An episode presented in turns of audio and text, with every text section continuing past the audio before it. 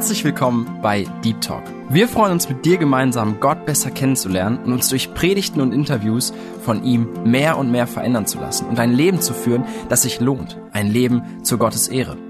Unser Anliegen ist es, mit dir über Themen zu sprechen, die tiefer gehen. Also eben nicht Smalltalk, sondern Deep Talk. Sei dabei und lass dich herausfordern. Herzlich willkommen hier bei Deep Talk. Schön, dass du heute wieder dabei bist, dass du eingeschaltet hast. Ich bin Nathanael und ich freue mich, heute diese Sendung moderieren zu dürfen. Und ich habe uns heute eine Predigt mitgebracht von Markus Penner, die er bei uns in der Gemeinde gehalten hat. Und er wird uns eine Person aus dem Alten Testament vorstellen. Eine Person, die vielleicht gar nicht ganz so bekannt ist, aber von der wir viel lernen können. Es geht um den großen Herrführer Nahemann. Und Naaman war ein Mann, der wirklich alles hatte. Der war richtig berühmt, der war erfolgreich, er hatte wirklich alles. Und doch hatte er einen entscheidenden Makel. Er hatte ein großes Problem, was er nicht selbst lösen konnte. Und zu diesem Problem wird uns Markus einiges erzählen. Und sei schon ganz gespannt auf das, was du hören wirst. Und stell dir auch mal die Frage, wo du vielleicht ähnlich wie Naaman bist, wo Dinge vielleicht zu einfach erscheinen, als dass sie wahr sein können, wo wir vielleicht denken, Mensch, wir müssten irgendwas groß leisten, um zu Gott zu kommen, wobei es doch eigentlich so einfach ist, obwohl der Weg schon frei ist und wo es oft wirklich an unserem Stolz liegt. Stell dir diese Frage, während du das Thema, während du die Predigt hörst, ja, und denk drüber nach, lass dich verändern und hör sehr gut zu.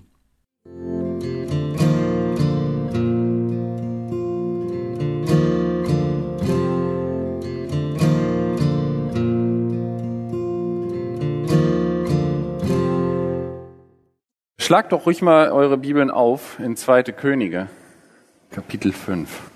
Ich lese uns die ersten 19 Verse mal. Nehmann.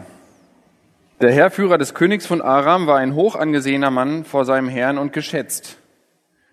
Denn durch ihn gab der Herr den Aramäern Sieg. Aber dieser gewaltige, tapfere Mann war aussätzig. Und die Aramäer waren in Streifscharen ausgezogen und hatten ein kleines Mädchen aus dem Land Israel entführt das nun im Dienst von Naamans Frau war. Und sie sprach zu ihrer Herrin, ach, dass mein Herr bei dem Propheten wäre, der in Samaria wohnt. Der würde ihn von seinem Aussatz befreien. Und das ist der Elisa. Da ging Naaman hinein zu seinem Herrn und sagte es ihm und sprach, so und so hat das Mädchen aus dem Land Israel geredet. Da sprach der König von Aram, geh, zieh hin, und ich will dir dem König von Israel einen Brief schicken. Da ging er hin und nahm zehn Talente Silber und sechstausend Goldstücke und zehn Festgewänder mit sich. Und er brachte dem König von Israel den Brief. Darin stand, und nun, wenn dieser Brief zu dir kommt, so siehe, ich habe meinem Knecht Nehmann zu dir gesandt, damit du ihn von seinem Aussatz befreist. Und es geschah, als der König von Israel den Brief gelesen hatte, zerriss er seine Kleider und sprach, bin ich denn Gott, dass ich töten und lebendig machen könnte, dass dieser von mir verlangt, ich solle einen Mann von seinem Aussatz befreien? Da erkennt ihr doch und seht, dass er einen Anlass zum Streit mit mir sucht. Und es geschah, als Elisa, der Mann Gottes, hörte, dass der König von Israel seine Kleider zerrissen habe, da sandte er zum König und ließ ihm sagen, warum hast du deine Kleider zerrissen? Er soll zu mir kommen, dann wird er erkennen, dass es einen Propheten in Israel gibt. So kam Naaman mit seinen Pferden und mit seinem Wagen und hielt vor der Tür des Hauses Elisas. Da sandte Elisa einen Boten zu ihm und ließ ihm sagen, geh hin und wasch dich siebenmal im Jordan. So wird dir dein Fleisch wiederhergestellt und du wirst rein werden. Da wurde Naaman zornig, ging weg und sprach, siehe, ich dachte, er wird sicher zu mir herauskommen und hinzutreten und den Namen des Herrn seines Gottes anrufen und mit seiner Hand über die Stelle fahren und so den Aussätzigen befreien. Sind nicht die Flüsse Abana und Papa in Damaskus besser als alle Wasser in Israel? Kann ich mich nicht darin waschen und rein werden? Und er wandte sich ab und ging zornig davon. Da traten seine Knechte zu ihm und redeten mit ihm und sprachen, mein Vater, wenn dir der Prophet etwas Großes befohlen hätte, würdest du es nicht tun? Wie viel mehr denn, da er zu dir gesagt hat, wasche dich, so wirst du rein. Da stieg er hinab und tauchte sich siebenmal im Jordan unter, nach dem Wort des Mannes Gottes, und sein Fleisch wurde wieder wie das Fleisch eines jungen Knaben, und er wurde rein. Und er kehrte wieder zu dem Mann Gottes zurück, er und sein ganzes Gefolge. Und er ging hinein, trat vor ihn und sprach, siehe, nun weiß ich, dass es keinen Gott auf der ganzen Erde gibt, außer in Israel. Und nun nimm doch ein Geschenk an von deinem Knecht. Er aber sprach, so wahr der Herr lebt, vor dessen Angesicht ich stehe, ich nehme nichts. Da nötigte er ihn, es zu nehmen, aber er weigerte sich. Da sprach Naaman, könnte deinem Knecht nicht eine doppelte Maultierlast Erde gegeben werden? Denn dein Knecht will nicht mehr anderen Göttern Brandopfer und Schlachtopfer darbringen, sondern nur dem Herrn. Nur darin wolle der Herr deinem Knecht vergeben. Wenn mein Herr in das Haus des Rimmon geht, um dort sich niederzubeugen, denn er stützt sich auf meinen Arm und ich beuge mich nieder in dem Haus des Rimmon. Ja, wenn ich mich niederbeuge im Haus des Rimmon, so wolle der Herr deinem Knecht in dieser Sache vergeben. Und Elisa antwortete ihm, geh in Frieden, und er zog eine Wegstrecke von ihm fort. Das ist eine interessante Geschichte, finde ich. Also Zweite Könige ist sowieso voll, voller Drama, aber diese Geschichte ist auch nochmal so ein, eine besondere Geschichte, finde ich, weil sie so voll ist mit Dingen, die wir erkennen können darin, wo wir etwas von lernen können für uns. Ich werde nicht auf alles eingehen können heute, aber auf das eine oder andere. Und ich möchte anfangen mit Nehmann. Also ich weiß nicht, Naaman, Nehmann. Ich habe immer als Kind Naaman gelernt. Ich lese hier Nehmann, ich nenne ihn jetzt Nehmann. Ich möchte uns ein Bild von Nehmann zeichnen. Wer war dieser Mann? Wir lesen hier über ihn, dass er ein tapferer und hoch angesehener Mann war.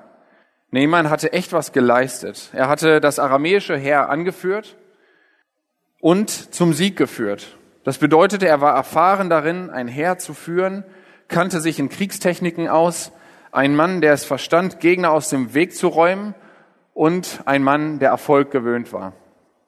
Nehmann hatte sich einen Namen gemacht, war hoch angesehen vor seinem Volk, aber auch vor seinem eigenen Herrn, vor seinem König. Und wahrscheinlich war er auch sehr, sehr reich.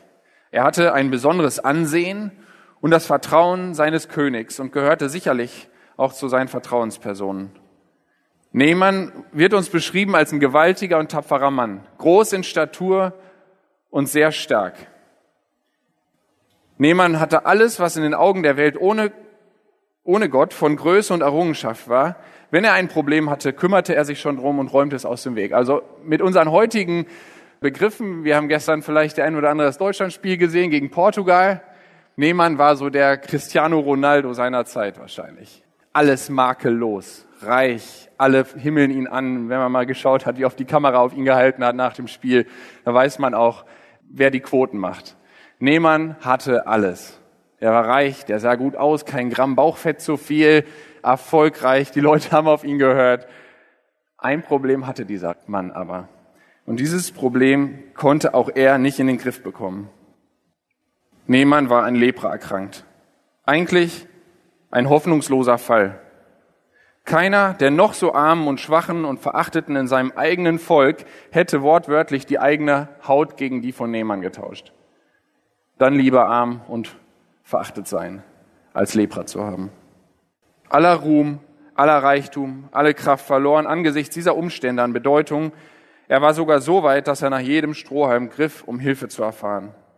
In den feinsten Gewändern und den dicksten Limousinen dieser Welt stecken also genauso hilfsbedürftige, alternde, schwache und kranke Körper. Und bei Nehmann war es nicht anders. Der Mensch kann einen Teil seines Schicksals beeinflussen. Und Nehmann war einer, der eine Menge seines eigenen Schicksals im Griff hatte. Man kann sich für Erfolg und Anerkennung einsetzen, danach streben und auch ein Stück weit davon etwas bekommen, vielleicht auch eine ganze Menge davon bekommen. Man kann sich seine Lorbeeren verdienen. Doch jeder hat eine schwache Stelle, eine offene Flanke, einen wunden Punkt, an dem wir auf äußere Hilfe angewiesen sind. Jeder Mensch hat diesen Punkt irgendwo in seinem Leben. Da, wo unsere Erfahrungen, unsere Mittel und unsere Möglichkeiten nicht mehr ausreichen. Manch einer kommt zu dieser Kenntnis vielleicht erst spät oder auch nie im Leben, aber bei jedem von uns ist es so. Nehmann ist das perfekte Beispiel für den von Gott unabhängigen, autonomen Menschen.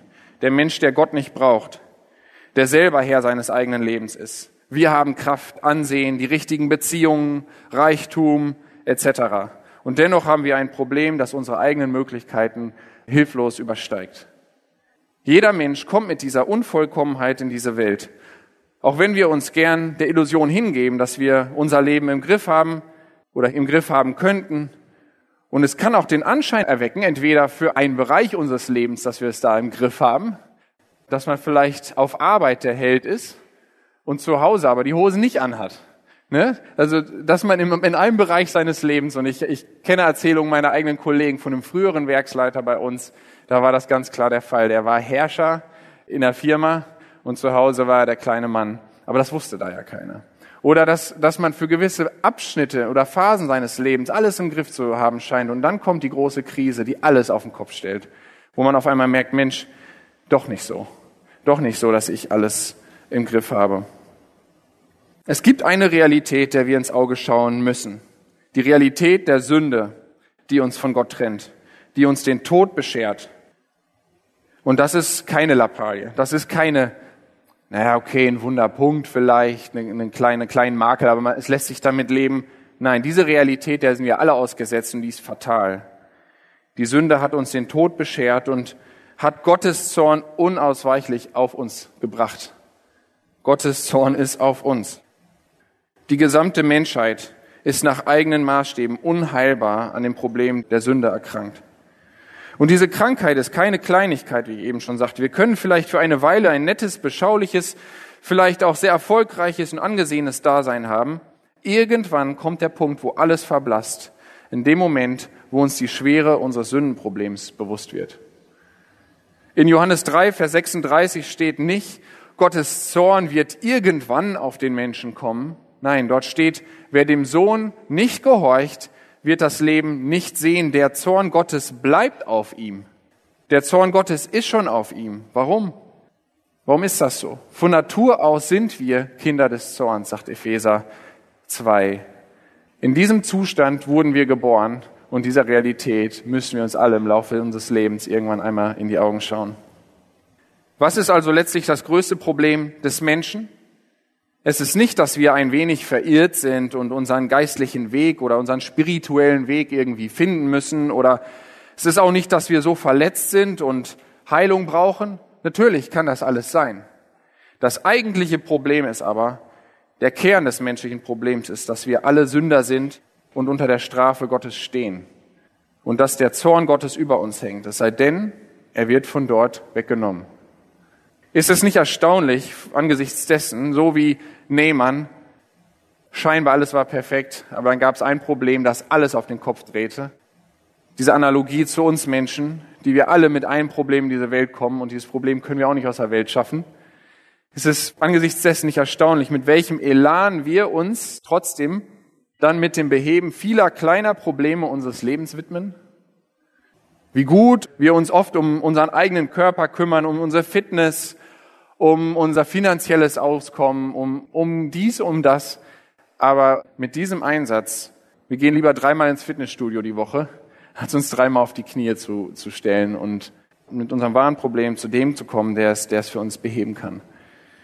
Bei Nehmann war es so, er kam an einen Punkt, wo er merkte, Mensch, ich kann es nicht und ich, und ich bin bereit, auf jeden hilfreichen Tipp zu hören.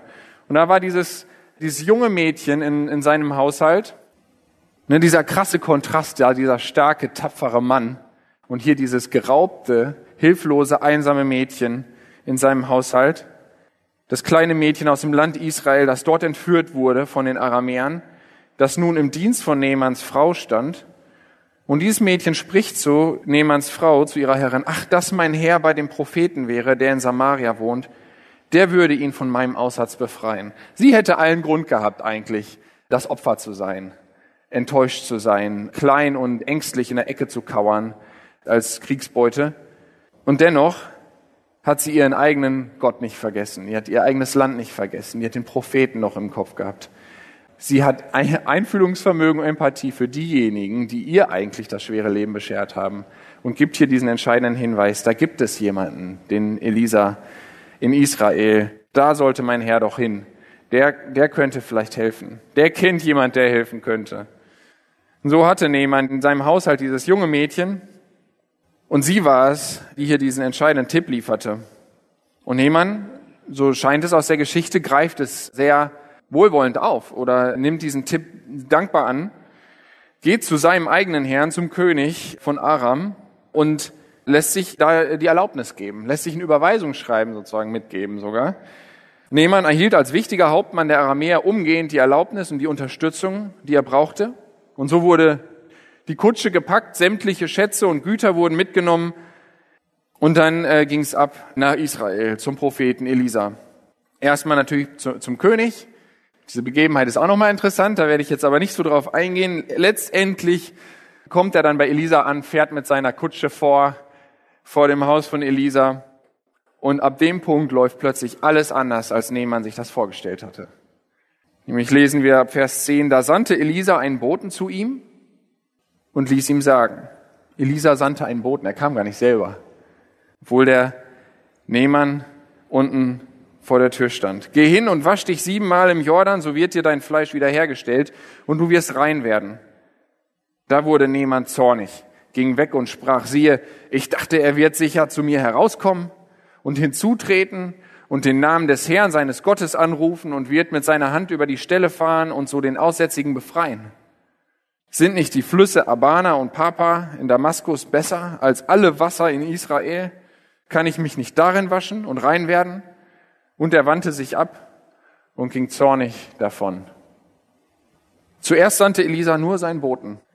Er kam nicht persönlich, etwas sehr schwer zu ertragendes für jemanden, der so durch Erfolg und Ruhm verwöhnt war wie Nehmann. Das war ja wohl seiner nicht würdig. Einfach so mit einem Boten abgespeist zu werden und nicht einmal den Propheten selbst sehen zu dürfen. Dann bekam Nehmann noch nicht einmal die Zeremonie, die er sich vorgestellt hatte. Er ist wahrscheinlich auf seinem Weg nach Israel, hat er sich das schon alles in Gedanken ausgemalt, wie das laufen muss. Und natürlich kann er nur aus seiner eigenen Erfahrung schöpfen.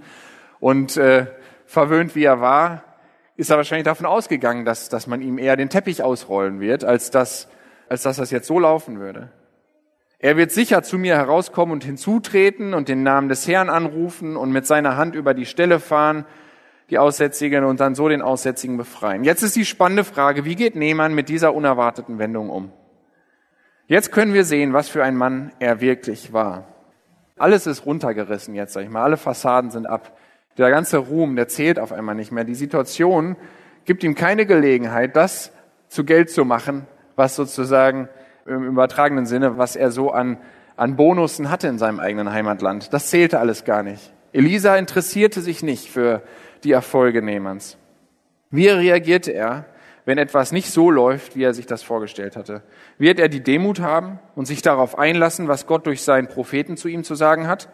Oder wird er es nicht vertragen und emotional reagieren? Und letzteres war leider der Fall. Das heißt, er wurde zornig und ging weg. Voller Verachtung sogar für das Land Israel und seine Flüsse, sagt er ja, sind nicht die Flüsse Abana und Papa in Damaskus besser als alle Wasser in Israel? Also nicht nur der Jordan, ne, sondern alle Wasser in Israel. Das ist alles Dreck hier. Warum bin ich überhaupt hergekommen? Es ist doch wirklich nicht das, was er sich vorgestellt hätte. Er verstand nicht, dass nicht das Wasser war, das ihn heilen würde, sondern die allmächtige Hand des Schöpfers dahinter. Was von Nehmann verlangt wurde, war zu dumm für so einen hochdekorierten Mann. Wie kann man nur so etwas Dummes fordern? Menschlich gesehen. Die Knechte Nehmanns brachten es schon ganz gut auf den Punkt, als sie sagten, mein Vater, wenn dir der Prophet etwas Großes befohlen hätte, würdest du es nicht tun? Wie viel mehr denn, da er zu dir gesagt hat, wasche dich, so wirst du rein. Nehmanns Knechte mussten sich vor so einem stolzen Mann wie Nehmann schon sehr klein machen und buckeln, um Gehör zu finden. Das ist vielleicht auch ein Merkmal für Nehmann. Es war wahrscheinlich auch eine eingespielte Routine. Ne? Mein Vater, die mussten sich sehr, sehr klein machen vor ihm. Klar, er war jemand, dem man Respekt und Ehre entgegenbringen sollte. Aber wir sehen auch davor, wie, wie aufbrausend er sein konnte. Und gut für ihn, dass er so weise Knechte hatte, die sich selber nicht in den Weg stellten und nicht selber noch ihm vielleicht beipflichteten, um ihm nach dem Mund zu reden, um sich vielleicht beim ihrem Herrn beliebt zu machen und zu sagen, ja genau, was soll das auch, dieser Elisa, was der hier von dir will, das ist ja überhaupt nichts für uns Aramäer, das geht ja gar nicht, komm, wir fahren wieder nach Hause oder mach den platt am besten noch. Ich meine, die hatten richtig Angst vor den Aramäern in der Zeit. Ne, das sehen wir an der Reaktion des Königs. Ne, jeder Streit wäre ein Streit zu viel gewesen für die Israeliten zu der Zeit. Und im Gegenteil, die Knechte helfen ihm sozusagen sanft zurecht. Sie helfen ihm, die richtige Haltung einzunehmen in seinem Herzen. Wir sehen hier an Nehmann aber auch etwas, was sehr, sehr typisch für uns Menschen ist. Nämlich, wenn etwas sehr kompliziert erscheint, dann geben wir dem oftmals mehr Kredit, mehr Glaubwürdigkeit, als wenn etwas sehr simpel ist. Und die weisesten Ratschläge sind ja oft die allereinfachsten. Und trotzdem gehen wir mit ihnen sehr leichtfertig um. Und genauso ist es hier auch. Hätte er irgendwas Großes verlangt von ihm, etwas, was vielleicht nur Nehmann hätte leisten können, dann hätte Nehmann es auch gemacht. Das wäre nämlich eine Aufgabe, eine Herausforderung, die seiner würdig gewesen wäre. Aber so ist es hier nicht. Ein Glück für Nehmann, dass er solche Knechte hatte, die ihm nachgingen einerseits. Eine Gnade, dass die Knechte Demut hatten, ihn in die richtige Richtung zu lenken. Und diese Weisheit und den Verstand hatten, der in dieser Situation ihrem eigenen Herrn fehlte. Nehmann hatte alles, außer Demut. Es wäre eine Leichtigkeit gewesen, Nehmer nach dem Mund zu reden, ne, diese gefährliche Droge der Opfermentalität zu schlucken, ihm dabei zu helfen, Nehmann, du bist wirklich ein Opfer, guck mal, was soll das? Und überhaupt dieser Gott Israels ist doch lächerlich. Um Haaresbreite wäre Nehmann an dem Glück seines Lebens, an der Erlösung seines Lebens vorbeigeschrammt. Und nicht, weil es keine Hoffnung für ihn gäbe. Alles ist richtig gelaufen. Er hat den richtigen Hinweis gegeben, ne? so eine unwahrscheinliche Situation, dass er, dass er einen Tipp bekommt, der ihn nach Israel bringt. Jetzt war er da beim König. Lisa hat, hat davon gehört, hat sich gemeldet, schicke ihn zu mir. Jetzt stand er da vorm Haus. Alles, 99 Prozent des Weges ist er gegangen. Das letzte Prozent, das fehlte noch. Um Haaresbreite wäre Nehmann diesen letzten kleinen Schritt nicht gegangen. Und nicht, weil es keine Hoffnung für ihn gäbe, weil man ihm nicht helfen wollte oder konnte, Nein, sondern einzig und allein, weil dieser stolze Mann sich selbst im Wege stand, weil er sich nicht vor dem Schöpfer demütigen konnte, um seinen Weg zur Heilung zu gehen. Das sollte uns bekannt vorkommen eigentlich. Also mir kommt das bekannt vor. Ne, wie, wie oft begegnet uns auch diese stolze Haltung bei uns selbst oder bei anderen, auch in ganz vielen Alltagssituationen. Ne, sei mein Arzt, aber lass mich die Diagnose stellen. Ne? Oder was mein Arzt da wieder gesagt hat, das geht ja gar nicht das passt ja gar nicht, ich weiß es besser. Oder tu, was ich selbst nicht kann. Ne, bei Kindern manchmal sieht man es bei Kindern, ne, tu, was ich selbst nicht kann, aber bitte so, wie ich es hier vorgebe, so wie ich es möchte. Ne, und manchmal funktioniert das nicht, weil die Physik noch nicht verstanden wurde. Aber es soll so und nicht anders passieren. Sei mein Gott, aber lass mich leben, wie ich möchte. Ist das Gleiche. Ne? Und ich habe da eine schlechte und eine gute Nachricht für uns.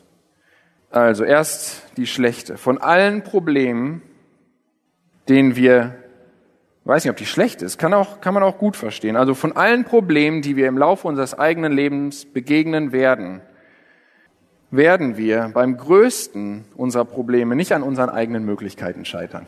Also das ist ja sehr hoffnungsvoll, ne? weil in den meisten Fällen denken wir, das Problem ist zu groß für mich.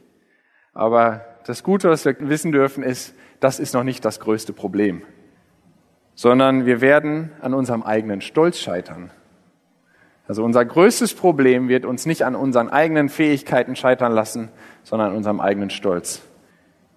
Und das größte Problem der Menschheit, und das ist die gute Nachricht, die Sünde und der auf der Sünde liegende Zorn Gottes und sofern wir unter der Sünde stehen und die Hoffnung in Christus noch nicht haben, stehen wir unter dem Zorn Gottes. Das größte Problem der Menschheit ist bereits gelöst. Also Positiv eigentlich, ne? Das größte Problem, das wir jemals haben könnten, können wir lösen. Da ist keiner zu minder bemittelt für. Und das größte Problem ist bereits gelöst. Also wir können es nicht selber lösen, aber es gibt einen Weg zur Lösung, den wir gehen können. Nur um in den Genuss des herrlichen Friedens mit Gott zu kommen, wird unserem eigenen Ego alles abverlangt werden. Wer möchte, dass Gott ihm hilft, der muss tun, was Gott ihm sagt. Wer nicht alles hinter sich lassen kann, an eigenen Ideen und eigenen Vorstellungen und sich nicht demütig vor dem Schöpfer beugen kann, der kann nicht seine Hilfe in Empfang nehmen. Erst wenn der Sünder bereit ist, Christus zu allen Bedingungen anzunehmen, wird Christus den Sünder zu seinen Bedingungen annehmen. Also ich sage es nochmal. Erst wenn der Sünder bereit ist, Christus zu allen Bedingungen anzunehmen, wird Christus den Sünder zu seinen Bedingungen annehmen. Das ist die Voraussetzung für echte Umkehr und Nachfolge. Wenn man die Souveränität Gottes wegnimmt und die Autonomie des Menschen erhöht, ne, so wie man es im Leben von Nehmann gut erkennen konnte, so entstehen Götzen. Ne, das war sehr tief drinne im Nehmann. Er kam aus einem Land, wo Götzendienst gang und gäbe war. Es war eine Zeit, da, da war das mit den Götzen so sehr, ich sag mal, sehr greifbar. Nicht, dass das heute anders wäre. Unsere Götzen, die stehen nicht mehr im Eingangsbereich in Gold und wir verbeugen uns vor ihnen auch nicht, wenn wir reinkommen zu Hause. Oder es gibt hier jetzt nicht so die klassischen Tempel, wie wir es, wie wir es aus dem Alten Testament kennen bei uns. Aber vielleicht kommen wir Götzendienst als solchem schon als Menschen immer wieder sehr nahe, nämlich da, wo wir Gottes Souveränität klein machen, Gott nicht Gott sein lassen und unabhängig und autonom sein wollen als Menschen. Wie schnell sind wir geneigt, uns selbst Götzen zu machen, unsere eigenen Wege zu gehen und nicht nach Gottes Wegen zu fragen? Wie schnell meinen wir es besser, als Gott zu wissen, was gut und richtig für uns ist? Und unsere Hilfe, das ist etwas anderes, was wir auch gerne mitnehmen dürfen aus dieser Predigt. Unsere Hilfe kommt von einer Stelle und auf eine Weise, die wir oft nicht erwartet hätten. Gott gebraucht das Schwache und Verachtete, um sich als mächtig zu erweisen. Immer wieder ist das genau, genau das zu erkennen.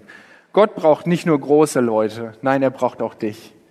Es war das kleine, hilflose Mädchen aus Israel, das Gott mit ihrem einfachen und kindlichen Glauben gebrauchte, um diesem mächtigen Heerführer den richtigen Weg zu zeigen. Und ich muss sagen, ich, ich erlebe das jetzt immer mehr mit unserer Vierjährigen, wie schnell sie dabei ist zu beten. Ne? Letztens, jetzt muss ich die Geschichte erzählen. Jetzt, letztens, da ging es ihr morgens ganz schlecht. Auf einmal wurde ihr schwarz vor Augen, sie ist umgekippt. Weiß nicht, das war eine heiße Nacht, sie hat vielleicht nicht genug getrunken, kriegte ganz weiße Lippen. Und dann nahm ich sie auf den Schoß und dann übergab sie sich, ne, ab ins Klo mit ihr, ne, schnell, ne.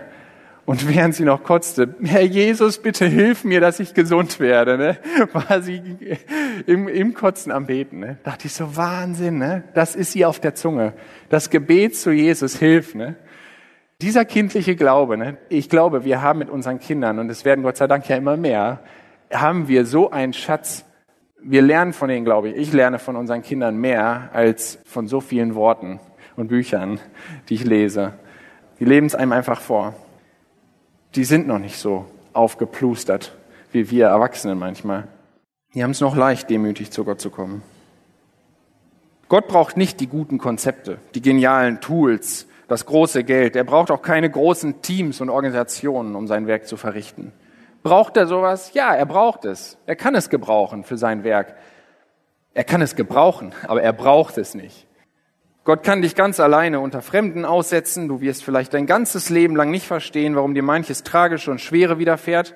Und dennoch kann er dich durch deinen einfachen, demütigen Glauben, der der ihn Gott sein lässt, Berge versetzen. Es liegt nicht an deinem Wollen und Können, sondern einzig und allein am Wirken seines Geistes durch dein demütiges Leben. In 1. Korinther 1, ab Vers 22 lesen wir, während nämlich die Juden ein Zeichen fordern und die Griechen Weisheit verlangen, verkünden wir Christus den Gekreuzigten, den Juden ein Ärgernis, den Griechen eine Torheit, denen aber, die berufen sind, sowohl Juden als auch Griechen, verkündigen wir Christus, Gottes Kraft und Gottes Weisheit. Denn das Törichte Gottes ist weiser als die Menschen und das Schwache Gottes ist stärker als die Menschen. Seht doch eure Berufung an, ihr Brüder.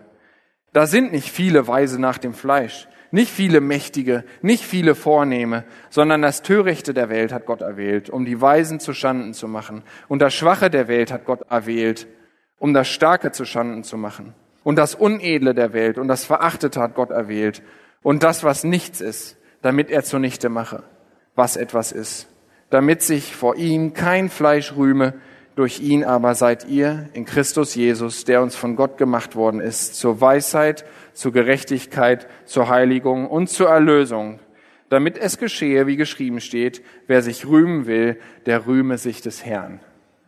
Liebe Leute, das sollte unser Takt sein, in unserem persönlichen Glauben und auch für uns als Gemeinde. Nicht das, was etwas ist, anzustreben. Es ist nicht die große Kompetenz nach menschlichen Gesichtspunkten, nach menschlichen Maßstäben. Es ist nicht das Können und Wollen und die Ideen und das, was man noch so sehen kann und wir müssten so oder sollten so, sondern es ist dieses demütige Fragen nach Gottes Willen und das Demütigen des eigenen Herzens, das Gott groß macht und da, wo Gott wirken kann. Und erst wenn wir demütig glauben, können wir auch, sehen wir auch in dieser Geschichte von Nehmann, können wir wirklich erst sehen und verstehen. Das ganze Bild dreht sich plötzlich in dem Moment, wo Nehmann sagt, okay, ich lasse mich drauf ein, ich tauche unter, siebenmal im Jordan. Nachdem Nehmann nun doch diesen Weg Gottes gegangen ist und sich siebenmal im Jordan untergetaucht hat, siehe, da war er geheilt. Und er einmal untertauchen wäre vielleicht schon, also ich stelle mir das so richtig vor, wie er da ist, taucht sich einmal unter und denkt so, boah, jetzt, jetzt bin ich aber schon, das müsste jetzt aber reichen. Ich habe mich ja, er dachte ja, das Waschen im Jordan ist es, ne? Aber nein, es, es macht sozusagen noch, noch plakativer, dass es nicht das Wasser ist, sondern dass es einfach diese Handlung ist, die zeigt, so dumm es mir erscheint, so dumm mir diese Handlung auch erscheint, ich demonstriere damit meinen Glauben. Und da auf den kommt es an. Auf die Herzenshaltung, auf die kommt es an. Auf einmal war es völlig egal, wie schmutzig das Wasser des Jordans war. Wenn es heilendes Wasser ist, ist es Wunderwasser. Ja klar, in den Flüssen Abana und Papa in Damaskus konnte er sich waschen und rein vom Schmutz werden, dem Schmutz dieser Welt. Aber nur hier im Jordan konnte er sich waschen und rein vom Aussatz werden. Gott hatte das so bestimmt. Und sein Fazit ist dann, siehe, nun weiß ich, dass es keinen Gott auf der ganzen Welt gibt, außer in Israel. Mit den Augen des Glaubens sehen und bewerten wir all das, was vorher in unseren Augen schwach und minderwertig war, völlig neu. Unsere Wertmaßstäbe, das, was wertvoll und was wertlos ist, wird völlig neu sortiert. Plötzlich lässt er von jetzt auf gleich alles hinter sich, was sein Leben war, die Götter seines eigenen Landes und sagt, jetzt habe ich erkannt, der wahre Gott der ganzen Erde, nicht nur Israels, das ist der Gott Israels. In der Geschichte von Nehmann sehen wir einen Mann, der Gott begegnet ist. Er hat Gottes Größe am eigenen Leib erfahren. Er musste die, den schwierigen Weg gehen und sich demütigen und erkennen, dass Gott Gott ist und er selbst trotz aller menschlichen Errungenschaften doch nur ein Geschöpf. Und wie geht es jetzt weiter? Und hier können wir auch an Nehmann zwei Seiten sehen, von denen man vom Pferd fallen kann. Nehmann zeigt uns beide Seiten die vielleicht auch sehr typisch sind für jemanden, der gerade umgekehrt ist. Erstens, Nehmann geht etwas zu weit, indem er ein wenig übertreibt. Er tut richtig daran, dass er von nun an nur noch den Gott Israels anbeten möchte. Doch, und hier steht, dann gib mir doch zwei Eselladungen oder zwei Maultierladungen Erde mit wenigstens aus Israel. Ich möchte die Erde von hier mitnehmen. Er tut richtig daran, dass er von nun an nach dem Gott Israels fragt und ihn anbeten möchte. Auch gleich zwei Karren israelitischen Boden mitzunehmen, um dem Gott Israels ein, wirklich einen physischen Altar zu bauen mit der Erde aus Israel, wäre dafür nicht nötig gewesen. Vielleicht waren es auch andere Motive, man könnte spekulieren, aber gleich von Verachtung des Landes umzuschwenken in so eine Verehrung, wo doch gerade der Gott Israels, anders als alle Götter, die er nun hinter sich lässt, kein Gott aus Holz und Stein ist, sondern der Schöpfer des Universums, der nicht die richtige Erde braucht, sondern vielmehr die richtige, demütige Herzenshaltung, musste Nehmann sicherlich erst noch begreifen. Und dann dachte ich auch für mich so, Mensch, vielleicht ist das bei mir auch so. Vielleicht ist das bei uns auch so. Vielleicht habe ich oder hast du an irgendeinem markanten Punkt in deinem Lebenslauf, bist du Gott begegnet? Hast du ein Erlebnis gehabt, das sehr einschneidend war? Ein Erlebnis mit Gott. Du bist ihm begegnet. Du hast dich an dem Punkt dazu entschlossen, von nun an ist der Gott Israels auch mein Gott. Ich lasse alles hinter mir. Und jetzt versuchst du aber immer noch, dieses Erlebnis zu konservieren, etwas davon mitzunehmen und mitzuschleifen in dein Heute, dein Hier und Heute. So wie Nehmann etwas von dem heiligen Boden für sich behalten wollte, hängst du in deinem Herzen vielleicht auch noch 20 Jahre in der Vergangenheit und anstatt dem gleichen Gott, dem du dich damals zugewandt hast, heute im Hier und Jetzt von ganzem Herzen zu dienen, versuchst du vielleicht etwas zu replizieren, was damals war. Was aber damals war. Du machst sozusagen das Erlebnis wieder vielleicht zu deinem Götzen im Hier und Jetzt, anstatt das, was Gott dir heute zeigen will, zu übersehen. Die andere Seite, von der man vom Pferd fallen kann, ist es, nicht weit genug zu gehen. Und da lesen wir, ich fand das auch sehr interessant, wie er, wie er hier so sich da so durchwindet. Also er fragt, er fragt Elisa nicht, also er fragt jetzt nicht nach Genehmigung, sondern er merkt an. Nur darin, ne, zum Schluss, nur darin wolle der Herr deinem Knecht vergeben. Also wenn mein Herr, also sein König, der König von Aram, in das Haus des Rimmon geht, also ein Götze, vor dem sich dort verbeugt wurde. Also wenn mein Herr in das Haus Rimmon geht, er geht ja zurück zu seinem Herrn und wird ihm weiter dienen, da ist er schon von ausgegangen, er spielt sozusagen Szenarien durch. Und wenn mein Herr dorthin geht, um sich dort niederzubeugen, denn er stützt sich ja auf meinen Arm, scheinbar war sein Herr schon recht alt und brauchte seine Hilfe, zeigt auch, wie nahe die sich standen. Und ich beuge mich nieder in dem Haus des Rimmon, weil ich muss ihm ja irgendwie meinen Arm hinreichen. Ja, wenn ich mich niederbeuge im Haus des Rimmon, wohlgemerkt, Elisa, nicht weil ich es möchte, sondern weil mein Herr Hilfe braucht. Ne? Ein Spielchen. So wolle der Herr deinem Knecht in dieser Sache vergeben. Also er sieht sich schon vor, er konstruiert schon sozusagen die erste Ausnahmeregelung. Er hat sich gerade umgekehrt, sagt gerade noch, alle Götter sind nichts, der Gott Israels ist der Gott der ganzen Welt. Und schon fängt er an, Ausnahmeklauseln zu konstruieren. Ne, die erste Ausnahmeklausel ist, naja, wenn der König meine Hilfe braucht, dann werde ich ihm schon helfen. Und mich auch vor Rimmon niederbeugen. Nehmann sah sich schon vor und kündigte quasi an, dass es sein könnte, dass unter Umständen er in dem Tempel des Rimmon gelangt, um dort seinem Herrn zuliebe versehentlich dem Rimmon zu huldigen. Also irgendwie passt das nicht zu dem Nehmann, den wir in den ersten Versen kennenlernen. Wo ist dieser kriegerische, entschlossene Mann? wenn es um die konsequente Nachfolge geht. Wie schizophren eigentlich. Und es zeigt auch sehr deutlich, wozu wir Menschen neigen. Vielleicht sind wir richtige kriegerische Männer auf Arbeit, im Verein, zeigen, wo es lang geht. Aber wenn es um Nachfolge geht, da haben wir nicht den Mut, konsequent nachzufolgen.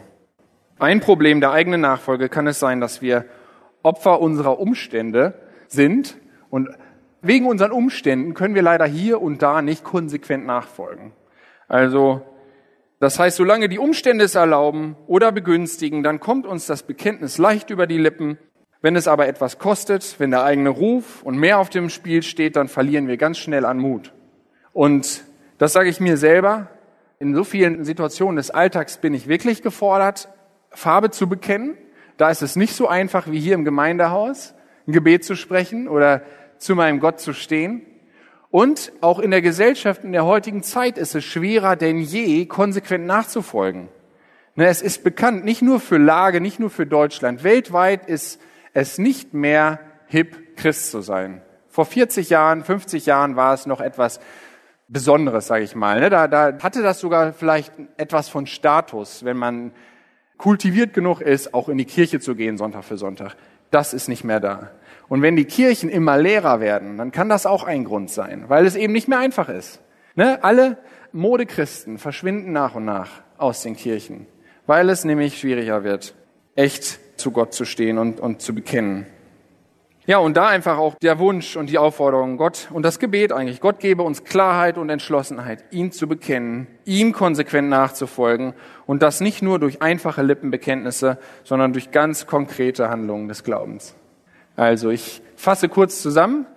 Egal wie toll dein Leben ist, egal wie fähig wir Menschen sind, es gibt einen Punkt, an dem wir scheitern werden, an dem wir Demut brauchen oder dieser Punkt wird uns echt das Leben kosten dann das Tolle, dieses Problem ist bereits behoben und es braucht nur unsere Demut. Nur, sage ich mal, nur unsere Demut und an dem Punkt scheitern wir meistens.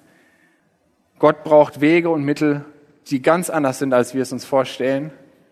Gott braucht nicht nur große Leute, nein, er braucht auch dich und mich.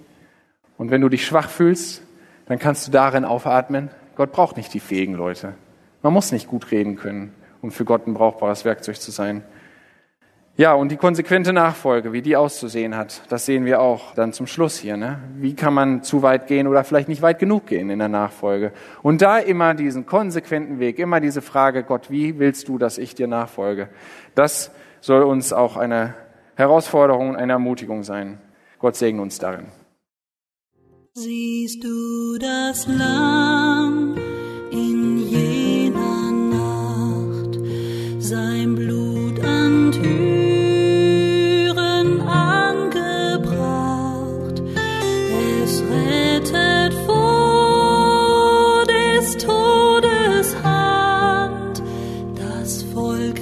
siehst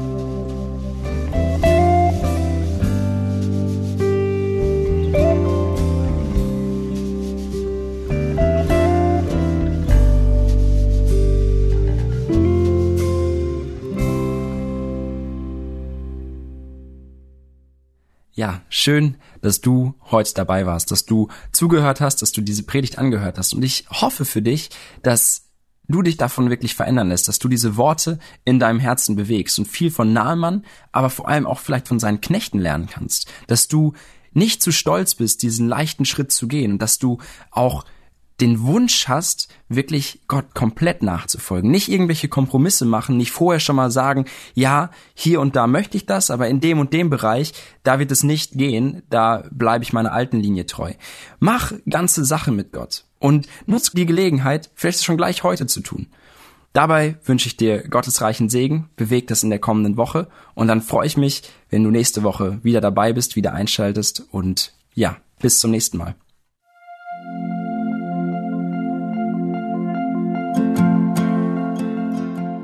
Schön, dass du heute dabei warst. Wenn es für dich ein Segen war und du etwas mitnehmen konntest, dann teile Deep Talk gerne mit deinen Freunden und fühl dich frei, auch uns ein Feedback zu schreiben. Wir würden uns da sehr darüber freuen. Wenn du heute zum ersten Mal dabei warst oder eine Sendung verpasst hast, kannst du alle vorherigen Sendungen auf Spotify oder auf Soundcloud finden. Mehr Infos über Deep Talk oder Segenswelle allgemein findest du auf www.segenswelle.de oder auf unserem Instagram-Feed, auch unter Segenswelle zu finden. Falls du Fragen und Anregungen, zum Beispiel Themenvorschläge hast, schreib uns gerne. Wir wünschen dir noch eine gesegnete Woche mit den Worten aus Kolosser 3, Vers 17. Und was immer ihr tut, in Wort oder Werk, das tut alles im Namen des Herrn Jesus und dank Gott dem Vater durch ihn.